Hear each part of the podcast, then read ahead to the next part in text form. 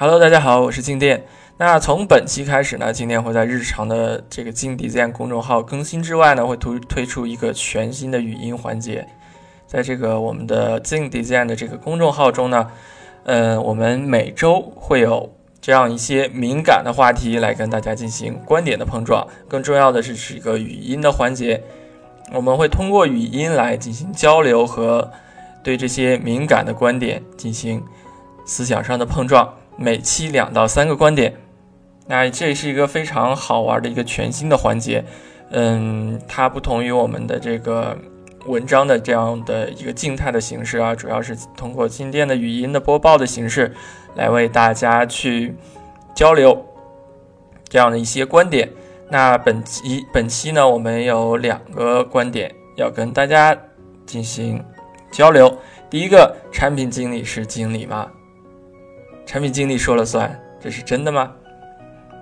那提到产品经理啊，这个今天我们也在静 design 的公众号中，嗯，有过激烈的讨论。而且每次提到这个话题呢，我们的设计师总是抑制不住内心的一些小激动啊，然后会有很多的话要跟大家来说。那前几天呢，前几天静电推送了这样的一篇文章，这篇文章是在二零一五年。十二月三十号，也就是年底推送的这样一篇，嗯，设计师，你距离淘汰还有多远的这篇文章？这篇文章的阅读量也是很高的啊。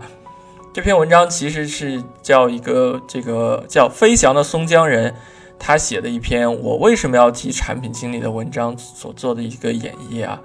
嗯，提到产品经理呢，那很多小伙伴都会觉得有很多话要说，那。今天在这儿提炼一下。首先，首先，在产品经理的带领下，设计师是被压抑、被束缚了。那很多设计师会有很多的苦闷和无奈。可以说，大部分的设计师都不太开心啊，因为他们总觉得他们的翅膀被束缚住了。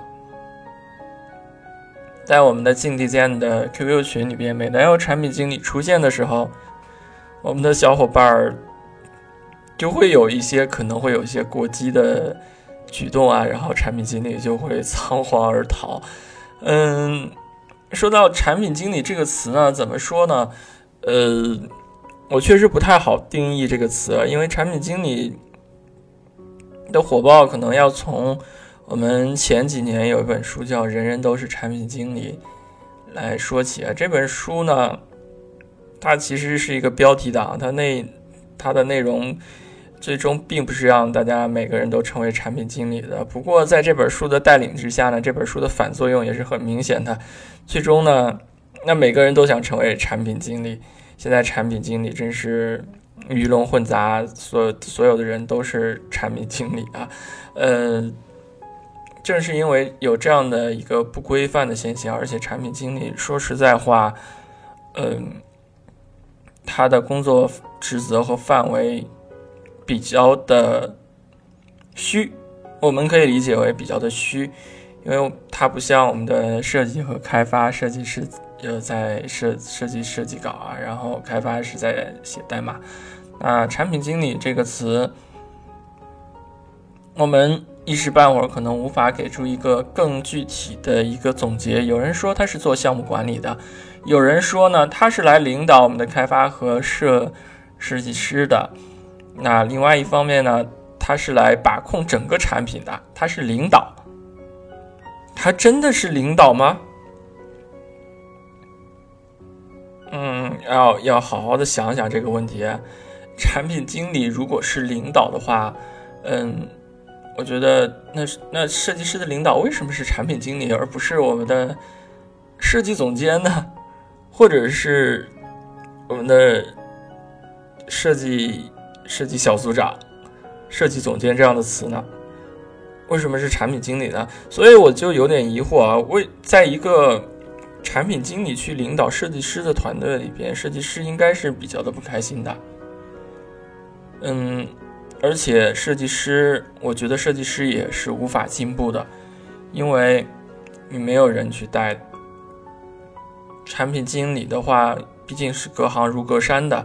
所以呢，我们不可避免的会遇到这样的一个现象，而且这也是现在很多公司去去这么去做的一个组织构架，确实是有点奇葩。静电是无法想得通这样的事的，而且静电是非常反对这件事的。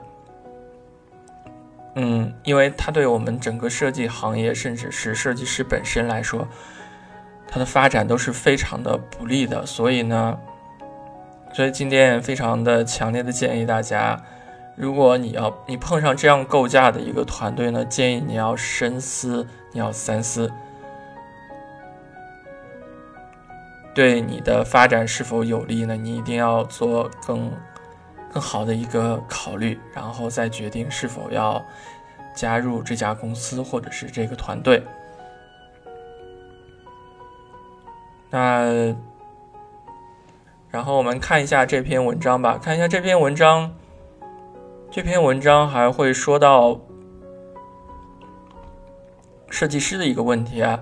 他首先会说到设计师的一个问题，嗯，他说，我们来找一下。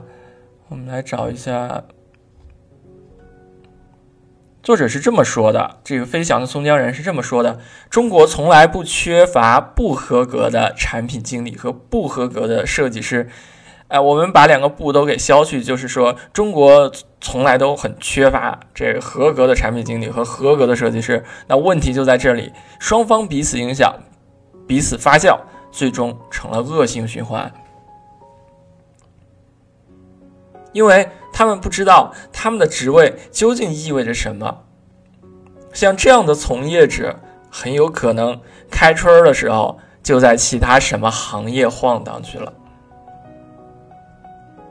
那作为不合格的管理者，他会提出很多让人匪夷所思的需求，完全没有可实现性，因为他不合格、不专业，至少在设计方面是如此。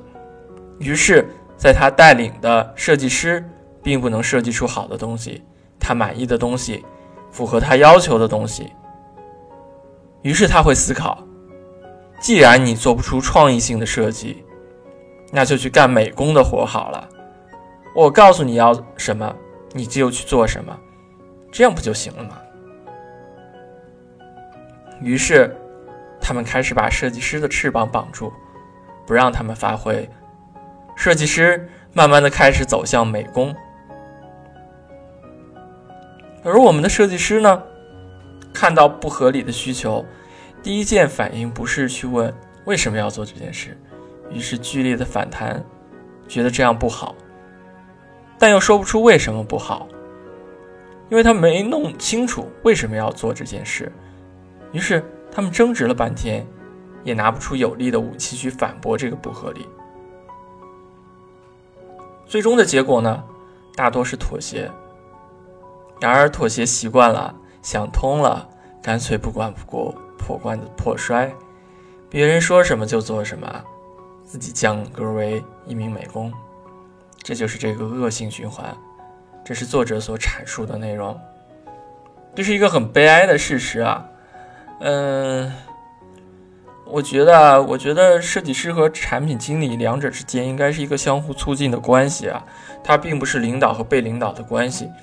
这也是我跟这个文中的作者有点意见相悖的地方啊。产品经理不应该是一个设计师的领导者，他只是我们产品设计中的一环。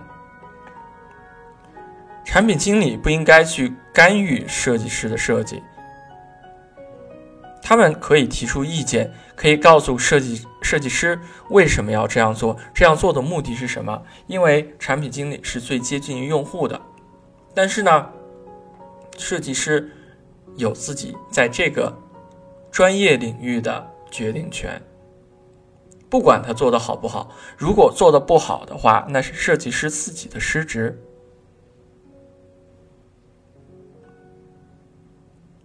那另一方面呢，我们的设计师也要多问一些为什么要做这这件事儿，而不是说。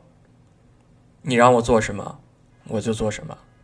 那我们是，嗯，包括静电也不例外，那就是顶着设计师名头的一个美工而已。我们要多具备一些产品的思维，这也是今天反复强调的，具有产品经理的、具有产品思维的设计师，而不是产品经理型设计师。那因为为什么不说是这个具有产品经理型、产品经理型的设计师呢？因为设计师就是设计师，他不是产品经理，他也没必要去成为产品经理。那所以，我针对这个从设计师转行为产品经理啊，现在也是特别多，从各个行业都会去转型到产品经理啊。其实我是有点对他们是有点遗憾的。那。这个文中的作者也说了，像这样的从业者很有可能开春的时候就在其他什么行业晃荡去了。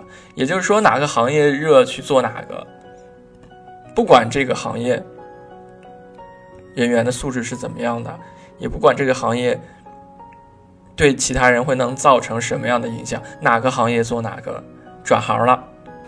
那设计师为什么要转行呢？设计师。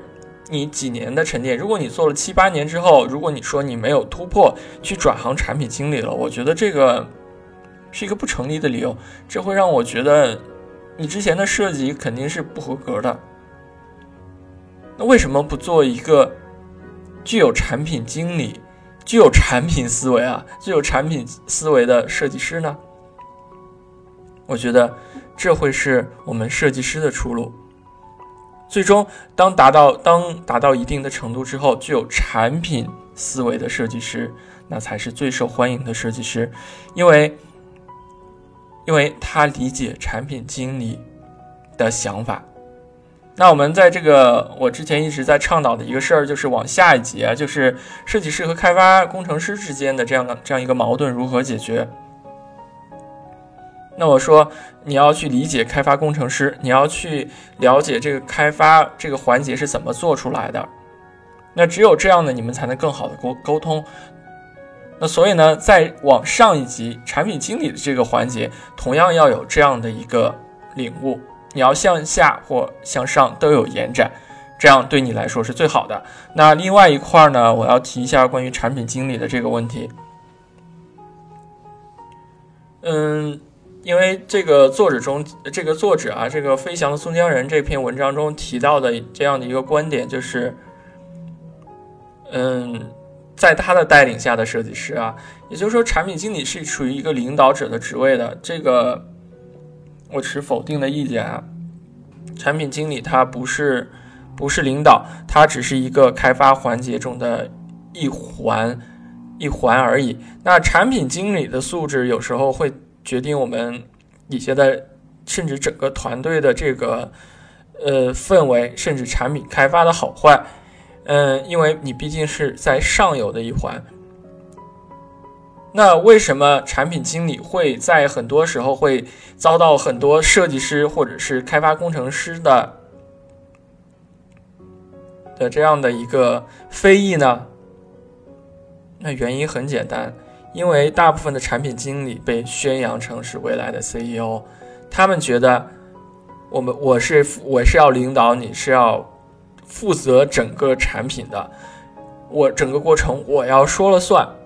这种强势的产品经理呢，那在底下的设计师就会比较的比较的不开心，因为你只是开发过程中的一环。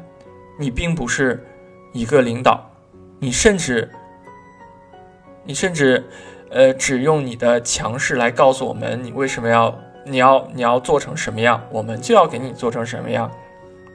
那每个人都会有这样的一个反弹的心理啊。当弹簧被压制的、压制的、压得很扁的时候，它反弹起来也是非常非常的厉害的。所以，那产品经理呢？我觉得是应该去好好的也去反思一下自己的这样的一个行为，你究竟有多强势才合适？你在什么情况下强势？你在什么情况下要尊重设计师和尊重开发者的一个想法，而不是对设计指指点点，对开发工程师指指点点？那这是一个双向的沟通，双向的。双向的这样一个反馈，只有这样的话，你的产品才能做得更好。那也就是我们这个进 DZNQ 这个群里边提到的一个有小伙伴提到的，那一加一是，一加一是小于二呢，还是一加一是远远大于二呢？这个词呢，就是看你产品经理的做法，你要给予每个人充分的自由。让他们去发挥自己领域里边自己的专长，这是一个信任的问题。那这是值得我们每个人都去反思的一个问题。那好，这是两两个方面，一方面是设计师自己的问题，设计师要努力成为一个，嗯。往下或往上，往上是产品经理线的，往下是开发工程师线的。在这个行业的助手一定要去够深，只有这样深入的了解，我们才能做好产品，做好设计。那同样呢，产品经理也要也要去反思自己的行为是否合适，这样的你这样的一个效果是否能达到做成一个好产品的这样一个目的。这样的产品大部分是没有灵魂的产品，或者是，或者是只有你个人意愿的一个产品。那一加一远远小于二，那你是一个严重失职的人。好的，那这是我们的第一个话题。第一个话题是产品经理是经理吗？产品经理说了算，是真的吗？也欢迎大家通过各种形式来发表自己的意见，包括但不限于语音或者在本文本文的下方来发发表自己的文字评论都是可以的。今天看到之后会，呃，不定期的去总结，然后分享给大家。好的，第二个话题，第二个话题是关于查 code 的，那。要再说一遍，今天前一段推出了这样一本书，是 Sketch 加 Chaco 的双剑合璧。那为什么要讲 Chaco 的，而不讲其他的一些动效软件呢？这里这儿小伙伴肯定有很多的误区啊。因为今天要告诉大家这样一个事实，就是这些动效软件，这些每个都把自己当做神器的动效软件，包括包括。A.E. Flash, Principal, Pixit, Flan, Flinto，甚至越来越多的软件在这个时代都出现了。我们可以轻松的运用这些东西来做出一些看起来很炫酷的一些效果，但最终呢，我们的炫酷只能体现在我们的设计稿上。你给开发工程师，开发工程师要什么呢？他会要你的每一步的实现，每一步的实现可能会有，比如说一个缓动的效果是要有公式来表达的，对吧？那如果这个时候你给不了公式，开发工程师只能去自己亲眼看着来做，嗯，所以它只是停留在一个视觉层面上，甚至是，甚至是只为了炫酷的层面上来存在啊。然后另外一方面呢，这些软件都会有一些问题。问题是什么呢？一旦我们做很复杂的一些交互交互逻辑的时候，这些软件全部都退散，全部都不能用。为什么这么说？大部分的软件都是可视化的，它不需要一行编码就来就可以实实实现的。我们可以看到很多的连线的软件，对吧？嗯，今天也在。去连过啊！大家发现要实现一个非常复杂的交互的时候，呃，有十几二十个页面把它串起来的时候，这个时候我们的连线就会变成一个蜘蛛网。这个蜘蛛网很很复杂，很难进行维护，并且它的实现步骤是很笨重的，所以它不适不适合于这样做一些复杂的交互的逻辑。而且呢，另外一点。我们看到的大部分的软件只能做它内置的一些效果，一旦这些效果我们内置的没有没有，你是你就做不了了。这个时候呢，我们的编码的优点体现出来了，因为所有最终的东西，我发现啊，比如说 Flash，比如说 Dreamweaver，甚至很多很多年前的 FrontPage 这样的网页制作工具，号称是可视化制作网页，但最终呢，最终你必须依依靠它的编码功能，才能实现更复杂的网页效果。可视化是有很大局限的，这个是我们必须要承认的。不费一行代码就可以做出炫酷的效果，这件事呢？嗯，只能是骗骗小白而已。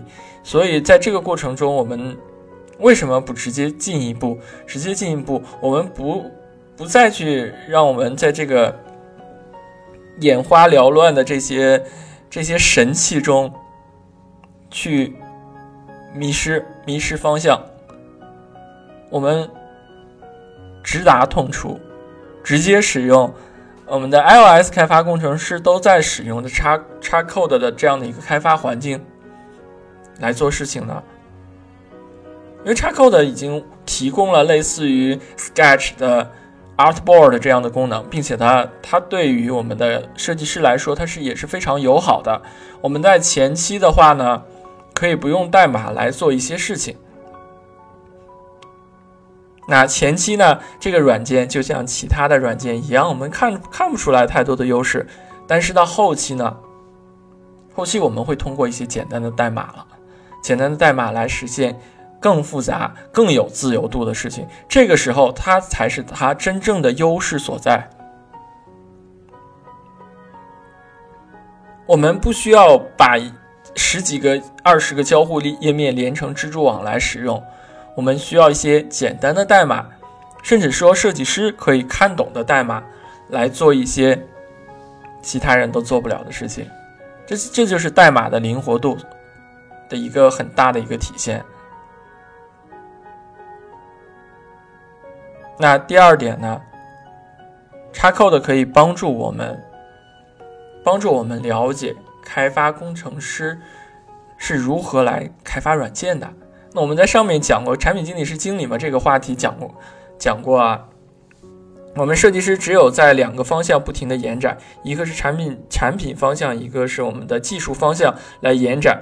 因为你是处于中间环节的，所以如果你只有延展的足够好，你才能真正去了解开发的原原理，真正来做好自己的设计。因为不了解开发原原理，甚至连我们的。开发过程中使用的什么多大的像素要出多大的图，甚至说我们设计的基本单位都不了解，你是你是做不了设计的。而且还有比如说我们的响应式设计，甚至是 Auto Layout 这些东西，你不了解的话，你怎么去在不同的呃分辨率下去做适配呢？不要以为这都是开发工程师的事啊，这也是你设计师的事情，这跟你设计师的关系非常的大。那这就是学习插扣的两个目的所在。第一是它是简单直接，我们不通过不要通过一些呃耍小聪明的一些软件来做看起来炫酷的效果，因为它没有太多的意义。然后另外一方面呢，是让我们真正去了解开发。这也就是说，我为什么在找遍了，也是我也是找遍了很多的动效设计软件之后，我发现。这些软件都不现实，我们最后要直达直达痛处，因为这才是最根本的东西。我们最后不要太局限于另外一个方面，我们不要太局限于软软件软件这个东西。嗯，我们不停的在找软件，找软件，找软件，最后发现呢，我们居然不会。不会设计，那就是说软件流啊，软件流我们要引出一个词，就是软件流。软件流的设计师会不停的去找各种各样的软件，来帮助他实现一些事情，甚至他希望这些软件可以让我们不动鼠标，不动任何事，呃不，就我们直接坐到屏幕前面，告诉他你这个软件啊，这个软件你帮我设计一个界面吧，这个。这个软件自动把它设计设计出一个界面了，那这是懒，这是非常懒，所以我们就是是一个屠龙宝刀和学习武功的这样的一个矛盾啊，你是究极一生都在找这个屠龙宝刀呢，还是先把自己的武艺给精进好呢？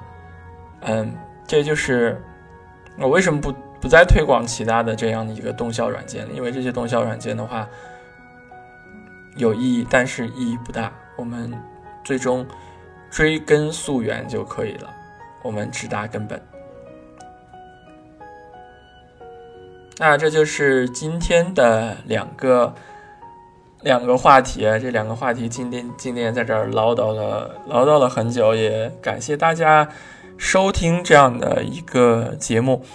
那在今年静静底间的公众号也将做一些很多的改改变，第一是包括这个更新频率，更新频率的话一定要在今年会大幅的提升。那另外一方面呢？也希望我们有更多的互动，包括我们的 Sketch，包括 Charcoal，还有我的这本书。当然，今年今年还会有新书推出来。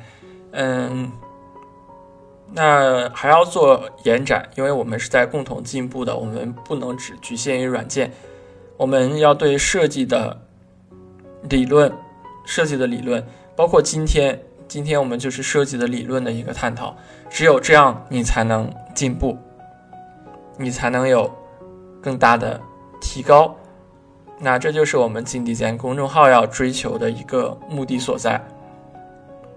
那今年金店还是会追求原创，同时呢，会精会给大家精挑细选一些今天认同的这样的一些文章给大家。给大家去分享，今天不做这种烂大街的，每天都发很多同样内容的公众号，这不是静电的诉求所在。啊，所以呢，嗯，也希望今今年呢，呃，小伙伴跟着静电一起来共同的进步。那这今今。今天的这个观点很激烈啊，也希望大家能贡献更多的话题，包括但不限于设计方面，甚至设计和沟通，嗯的一些一些问题，也欢迎大家在本文的末尾发表自己的评论，发表自己的评论，嗯。下一节呢？下一节我们新店可能要讲一下这个汉化的问题啊，因为很多人、很多小伙伴还问大家，还问还问新店去要汉化。自从新店汉化了这个 Sketch 三点三点三之后的这个中文版，那我要提一下这个汉化的问题。为什么我现在不提供这个汉化版本了？这是有很这是有理由的，我一定要跟大家去讲讲清楚。那下下次呢？下次我要跟讲大家。讲一讲这个问题，当然还会有其他更精彩的内容。那我们大概在下周吧，下周会有这样的一个内容出现。好的，本集的内容就是这些，大家要想静静哦，拜拜，晚安。